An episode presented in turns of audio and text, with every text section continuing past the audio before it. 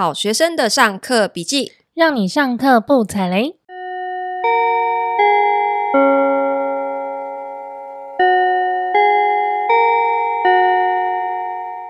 大家好，我是麻瓜 Toddy。大家好，我是麻太。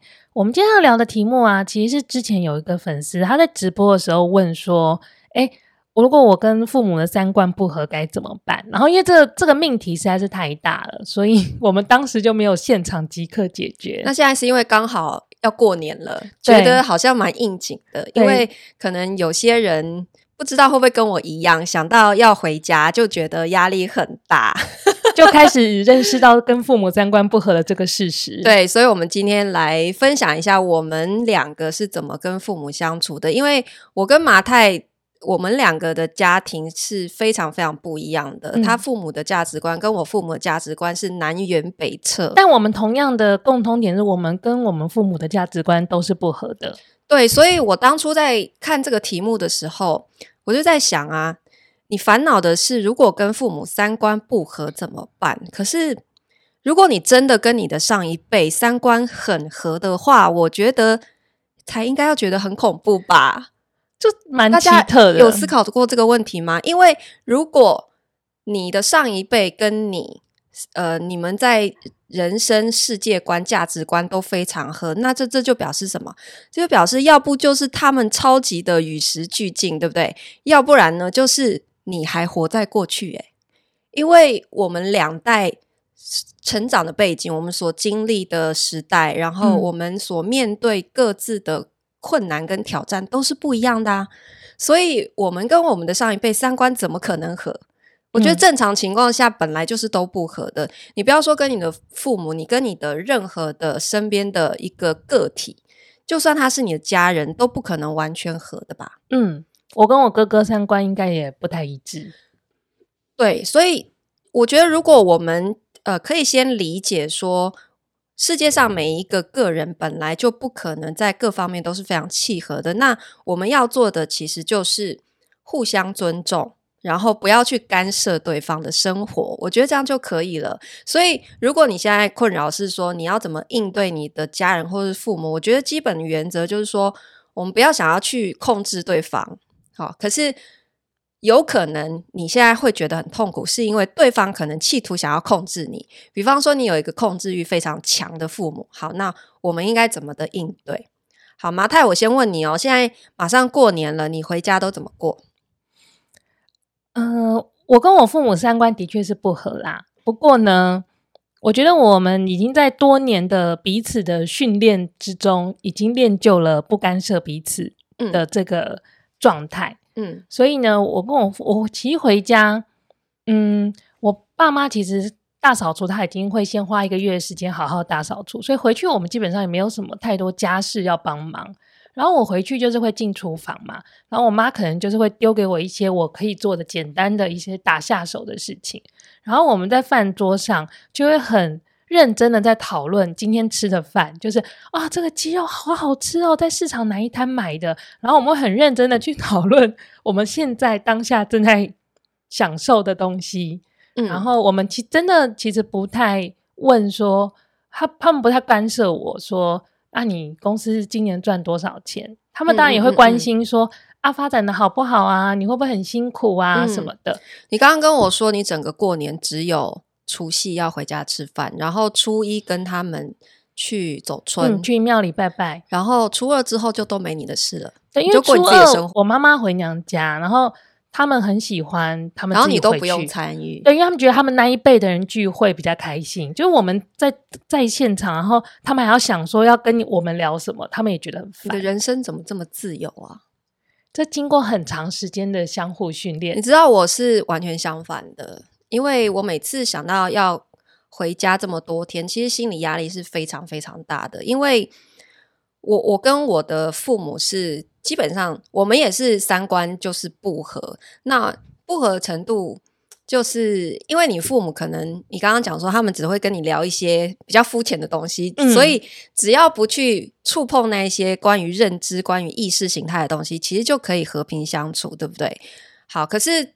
偏偏呢，我妈就是常常会哪壶不开提哪壶，所以她会提出一个社会事件问你的看法，不是社会事件，她很喜欢去聊我们就是不想谈的问题。比方说，就会问我们现在赚多少钱。好、哦、啊，弟弟什么时候？你你现在没有女朋友啊？结婚怎么办之类的，就是这一些，或者是因为他也蛮喜欢抱怨我爸的，然后就可能会拉着我们一起帮帮他做裁判之类的。嗯、好，那所以呢，我跟我的爸妈说话，其实就是要非常非常的小心，然后。如果要去触碰一些意识形态的问题，很容易就会吵架。如果我不想要吵架呢，我就要立刻想办法岔开话题，转移焦点，要不然就是我要闭嘴，而且要离开现场，这样子。那你是要怎么转移焦点？好，我示范两个方法 跟大家分享，怎么成功转移焦点。第一个呢，就是我每次回去呢，我会拉上我弟。就是我会先确认我弟回家的时间哦，不要不要落单，绝对不要落单呐，各位，压力太大了，所以我都会拉着我弟，然后确认我们两个一起回去。好，那只要我弟在场呢，因为他很会去弄那些什么 Switch 那些游戏啊，电脑游戏娱乐性的东西，他很会安排。所以呢，第一个转移焦点的方法就是我会尽量把。大家的时间都用娱乐节目去塞满它，比方说一起吃完饭，准备余兴节目，对，然后就拉着父母，哎，这这部电影很好看，好，是不是？我们或者是我们转到某某什么娱乐节目，大家一起看。那你要先查好，哎，对啊，你要先准备哦，然后或者是故意找一个很简单的游戏，是爸妈都可以一起参与的，就拉着他们一起玩。好，那你们家打麻将吗？我不会打。我爸很喜欢打麻将，可是他知道我们不打，嗯，所以他就教我们另外一种不会打麻将的人也可以玩麻将的方法，就是非常非常简单。所以你们就可以一起玩。对对对，就杀掉非常多时间，或者是白天呢，就是带他们出去逛街，嗯，或者是我们。就说我们去哪里泡个汤，然后出去旅游都好，你就是让他们放电，然后回到家他们就非常非常累，没有力气跟你谈意识形态的东西。这跟对付 宠物跟小孩是一样的。对，你就比照小孩办理就可以，就是放电。好，然后第二个方式就是，因为如果你很害怕他们问你你不想回答的问题，好，那这时候我的方法就是，你就要先主动。把焦点放在他们身上，主动问他们一堆的问题。比方说，你就问父母说：“哎，按、啊、你们以前年轻的时候啊，以前我们小时候住的那个房子啊，你们那个时候是怎么买的啊？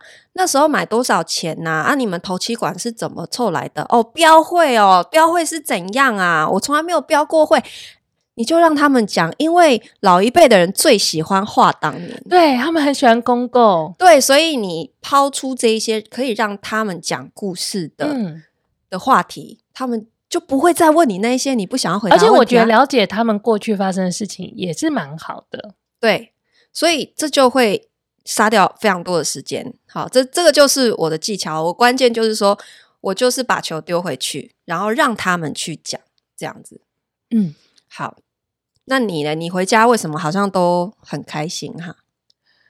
我觉得我自己就是因为设了这个话题之后，我回去想一下，我每次回家，我觉得很开心的原因是因为我不管做什么事情，我妈真的是我的粉丝。我不管做什么，我妈都大力的称赞我，就连我之前真的胖到一个就是。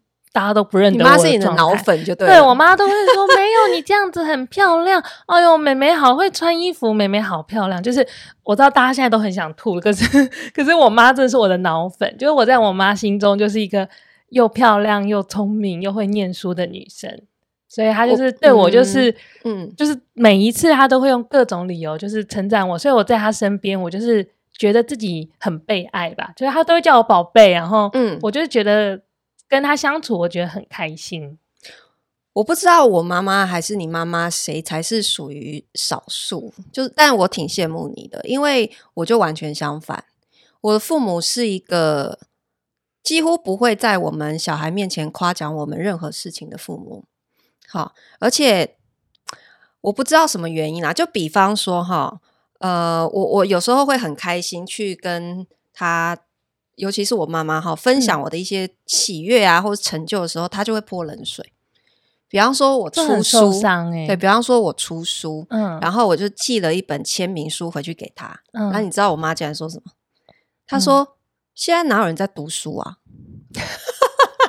你听了会不会很气？我跟你说，我把你的书拿给我妈妈，我妈妈就说：“嗯、她就说，人家说你的名字，她就说啊，假设 Tody 好了，她说。” Tody 就老哎、欸，就好棒哦！嗯、你们都好棒哦！你们怎么这么棒？他就是一直疯狂的夸你，嗯、然后说你好聪明哦，你好有才华哦！你怎么写得出这么多字？嗯、好，我跟你说啊，就是我妈这种讲话的方式，其实我也早就习惯了。那我长大之后，其实也慢慢去理解，尝试理解她。就是说，比方说，他说现在哪有人在读书这一句话的时候，其实他不见得就是见不得我好。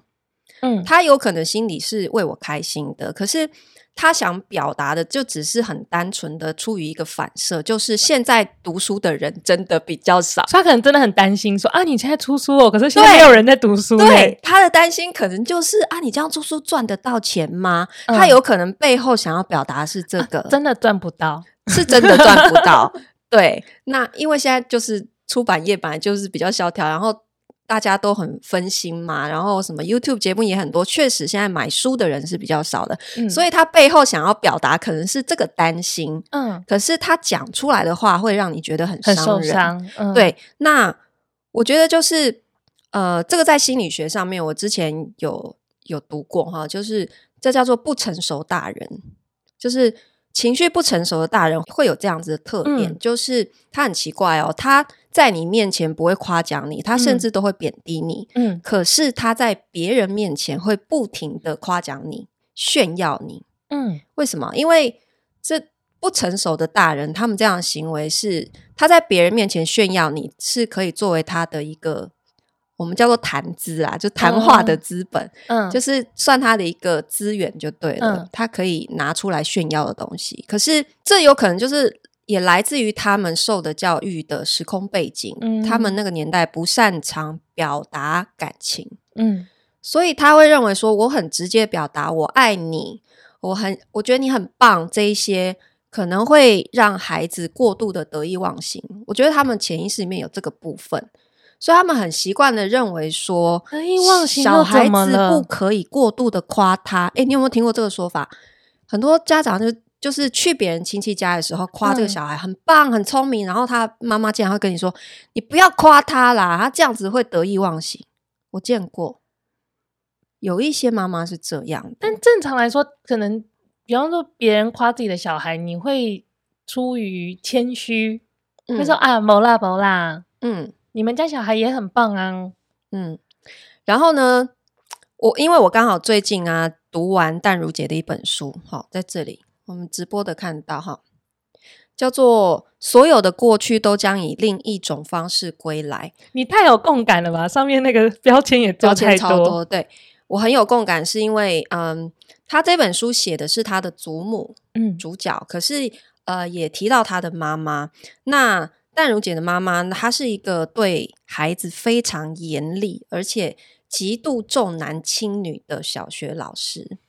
小学老师这个名词让我听到就觉得好像很严格，非常严格哦。然后，因为淡如姐他们家几个小孩书都读得非常的好，那淡如姐她是长女，可是呢，她做得越好，反而越讨骂，就是不管她做什么，都没有办法讨好她的母亲。有一次呢，她考第一名，然后他回家就很兴奋的跟他妈妈分享：“我考了第一名诶！”结果他竟然换来一顿打，他妈打他，理由是什么？他说：“一个女孩子家怎么可以这么得意忘形？”所以这件事在他身上造成非常大的阴影。然后呢，他的祖母哈，就是就奶奶嘛，跟他们住在一起，那奶奶对他非常的好。嗯，就是整个家里就是奶奶是最疼他的。嗯，那么他的妈妈呢，就常常会趁奶奶不在的时候欺负他，就打骂他，即使是他的女儿。因为什么连续剧的剧情啊？对，他的奶奶只要对他越好的话，他妈妈就越不高兴。因为他妈妈这样的行为，他后来自己长大哈，他在书里面也描述他的理解，就是呃，他是来自于。他的妈妈对自己生活的不满，有可能是对夫家的不满。她对于她自己没有办法去实现自己想要的生活不满，可是呢，她不敢对她的老公跟婆婆发泄，所以小孩就变成她情绪的唯一的出口。好，所以她跟妈妈的相处从小就非常的有阴影。然后她有一段话，她描述的其实就是我现在正在经历的，就是说，嗯，她非常非常害怕跟她妈妈独处。嗯，even 到了五十几岁，他妈妈还是想要控制他，所以你到现在四十几岁，你也是很害怕。我非常非常害怕跟我妈独处，所以我才要拉着我弟啊。哦，因为我会非常害怕，就是下一秒钟我妈又要说出什么我不想要谈的话，然后立刻就会把我们的关系又降到冰点。我我又会想要逃走，你的理智线可能会断裂，对，我理智会立刻断掉，这样子。好，那她淡如姐跟我一样的做法，就是我们怎么处理自己，就是解决这样的困境。第一步，我们决定拉开距离。嗯，所以她十四岁的时候就决定离开家里，自己出去独立生活。他这么小就决定拉开距离哦，他超有种的。好，所以他很早就离开家里。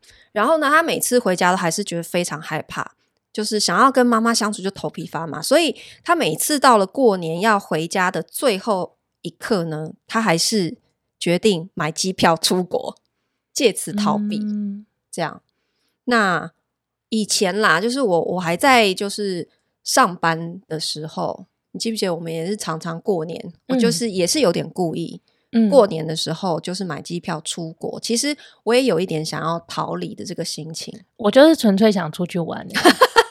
我我一半一半，可是是现在到了嗯。最近几年，那我妈妈开始身体明显的越来越不好，嗯、所以我又很少回去。那我就告诉自己说，其实过年也是我大概一年当中唯一一次会回去看他的时间。嗯，所以我过年都还是会会回家，但是其实我心理压力是非常大的。然后呢，他的故事里面还有提到有一段，就是他五十几岁的时候，他妈妈怎么样还想要控制他。那个时候呢，他是电台的主持人，哈。然后呢，有一次他访问来宾，那对方就刚好聊天，就讲了一个故事，就说啊，他开车去撞到了一棵树，然后呢，淡如姐她就开了一个玩笑，她就说：“哦，那那一棵树有没有怎么样啊？”这个是当时非常常见的，有没有一个主持人很喜欢做的玩笑的梗？好，可是没想到他的妈妈竟然特地为了这一句话哦，打电话给他。就说这也太无聊了吧？对，他妈妈真的哦，控制欲强到这种程度，就说你那一天的那个节目啊，讲这一句话根本就是没有同情心，然后还说我朋友说哈，你这样子不可以，诶，说是他他朋友的意见，好，然后跟淡如姐说你应该要公开道歉，这样他可能真的只是想念他的女儿，可是他跟他女儿接触的方法却是用。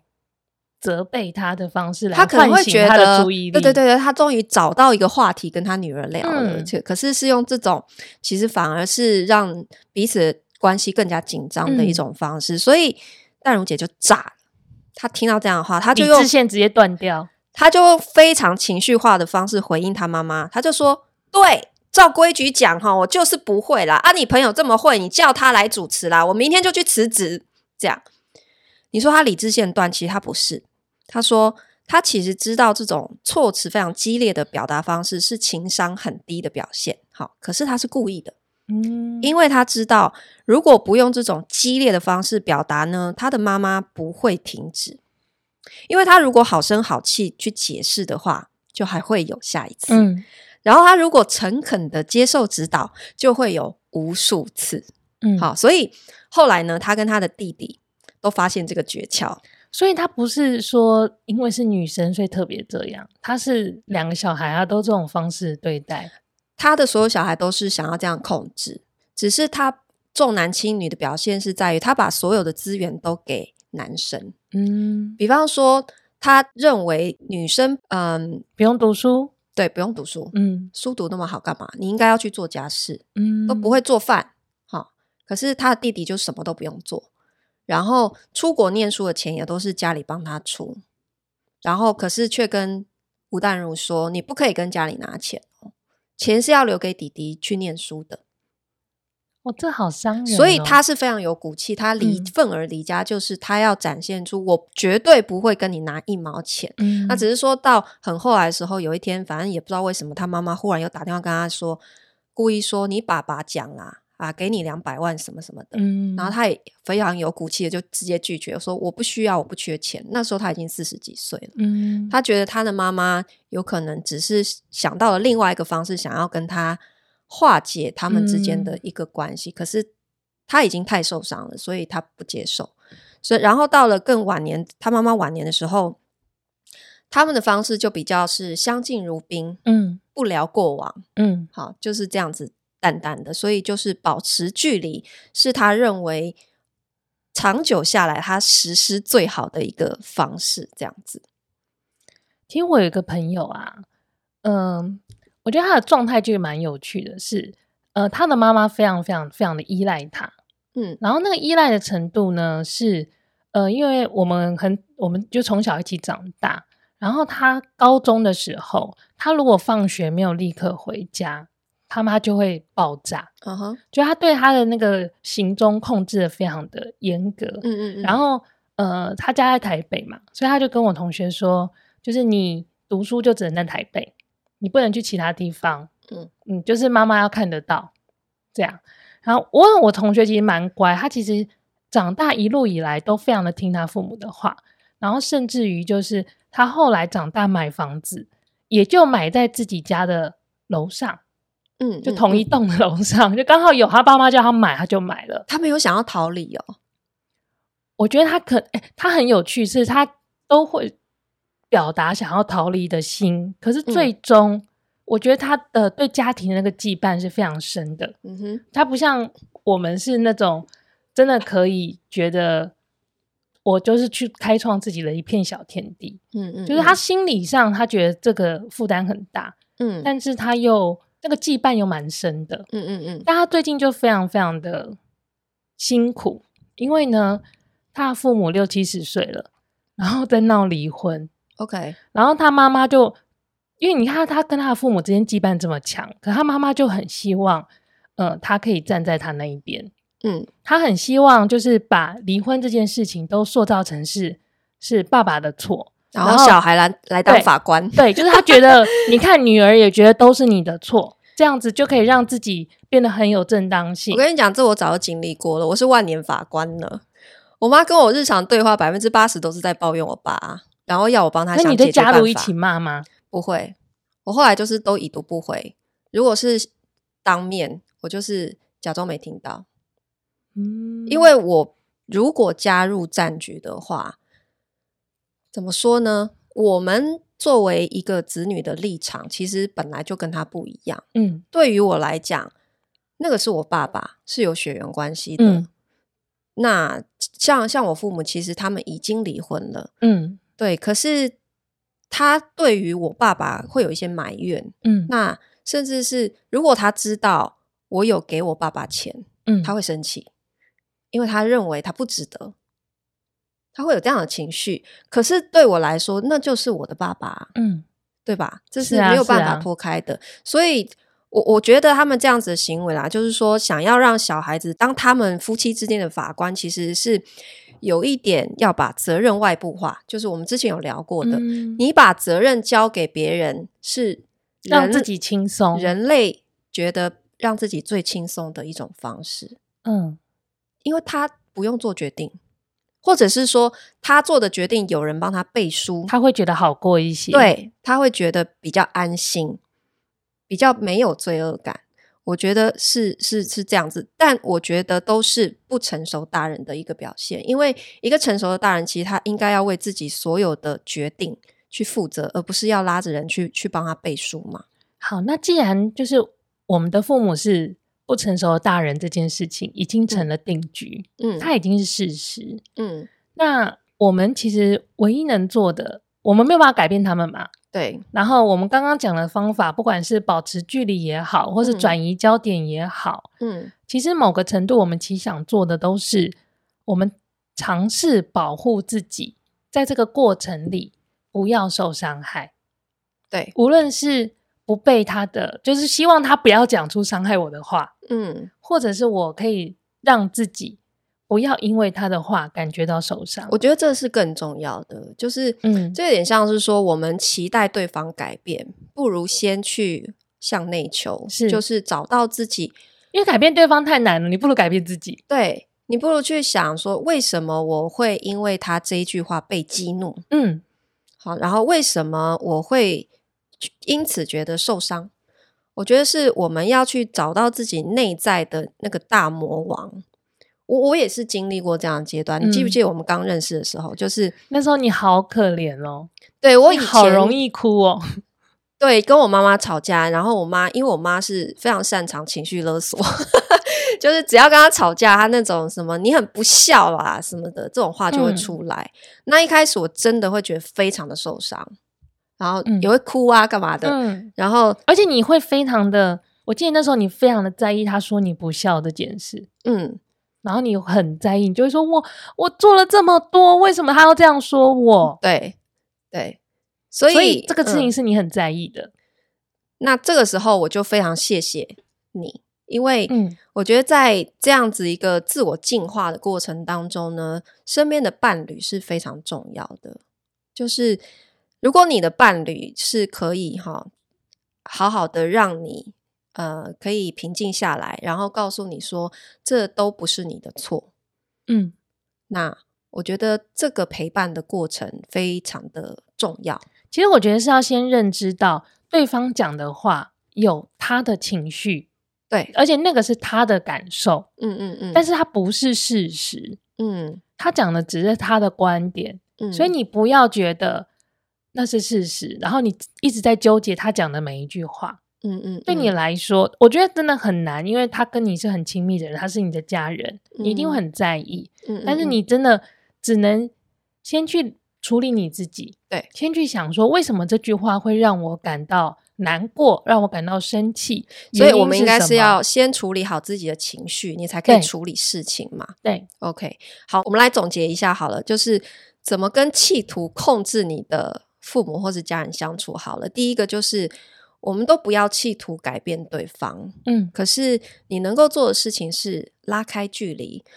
这里的距离，我讲的是包括物理上的距离。跟心理上的距离，那物理上的距离，第一个就是你要搬离，嗯、不要继续住在一起。嗯，我觉得这真的很重要，这个真的很基本，非常重要。因为如果你没有办法这样子拉开距离的话，你是不可能在生活上有任何改变，生活就永远会被对，因为因为你也不可能改变他们，嗯，对吧？好，然后我觉得还有一个很重要的是，你不要因为你不听他们的话。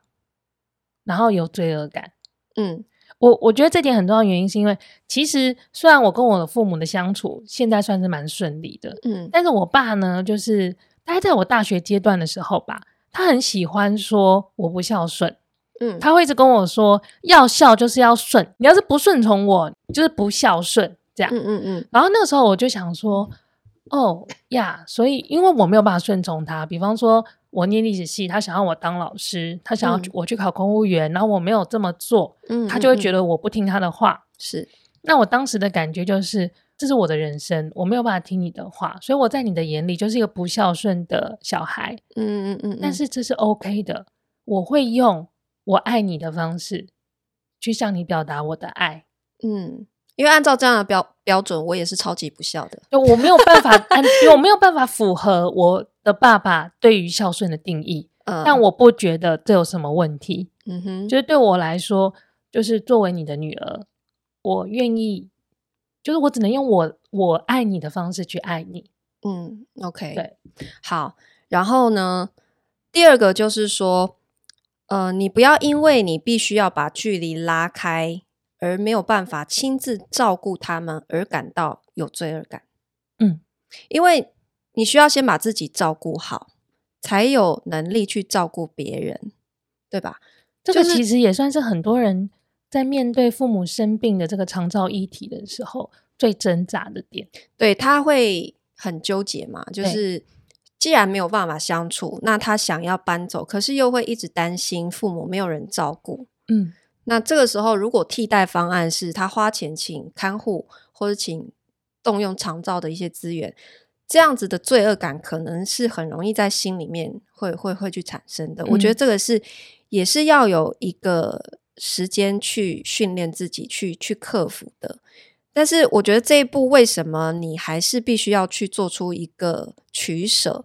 就是刚刚提到说，如果你继续陷入在这样的困境里面，你自己就脆弱了，或是你已经没有办法承受了，那你也不可能让父母得到一个很好的照顾，嗯、对吧？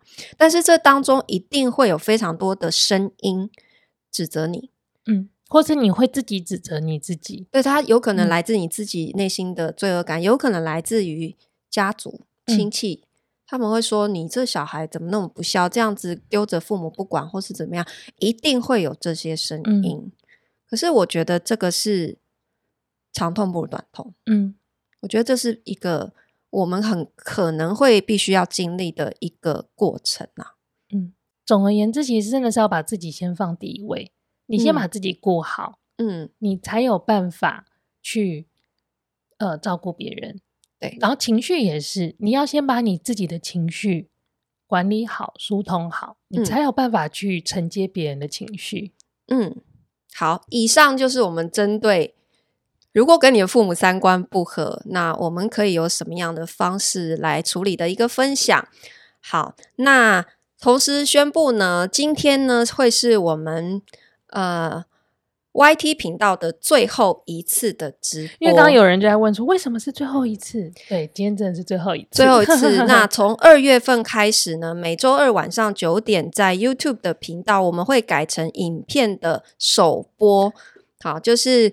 原因在于呢，因为直播非常花大家的时间哦，每次都要在线上让大家待一个多小时。那我我知道，其实大部分人没有那么多的时间跟耐性去看完整支影片哈，所以我们决定呢，要来好好的拍影片，就是终于新年新希望，就是先预录。好，然后后置好，这样就可以控制每支影片的时间大概在二十分钟以内，好不好？嗯、这样子大家就比较好吸收跟消化里面的。我们就可以先把重点整理好。对对对对对对。然后另外呢，因为其实之前有听众反映，就是我们这个节目，就是呃麻太的节目跟陶迪的节目应该要分开。嗯、那我们其实虽然我们有回应啦，就是我们这个节目本来就是不是这么专注于房地产的，嗯、但我们也很认真的在讨论，就是说，哎，是不是？要把节目去做一个更好的规划，这样子，因为呃，我们有时候会讲房地产啊，有时候讲一些个人成长的东西，的确好像会有点 confuse。对所以呢，我们也决定在新的一年呢，做出重大的改变。我们节目呢会大改版，大改版，然后节目名称呢也会有所调整啦。所以我们会把节目名称也换掉，对请大家拭目以待喽。对，所以如果你们就是。打开你的 Apple Podcast，就说：“哎，这是什么新节目？怎么在我的清单里？怎么不是好学生呢？这样，对对，不要怀疑，还是我们，好不好？是是是。好，那如果你喜欢我们分享的节目内容，请不要吝惜在 Podcast 上面给我们五星好评，或者是留言给我们一些鼓励。我们超喜欢收到，其实每次收到我们都很开心，我们都会截图，然后在真的我们的对话里说：你看这个好棒我，好感恩哦。对，然后也别忘了追踪我的。” YouTube 频道陶迪陶迪，二月份开始我们会有全新的影片内容播出，欢迎大家追踪起来好吗？那我们就阅啊，是订阅追踪，开启小铃铛，你得练手哎，真的。好，那我们就下课喽。噔噔噔噔噔噔噔噔噔噔噔噔噔噔噔噔，噔，布布。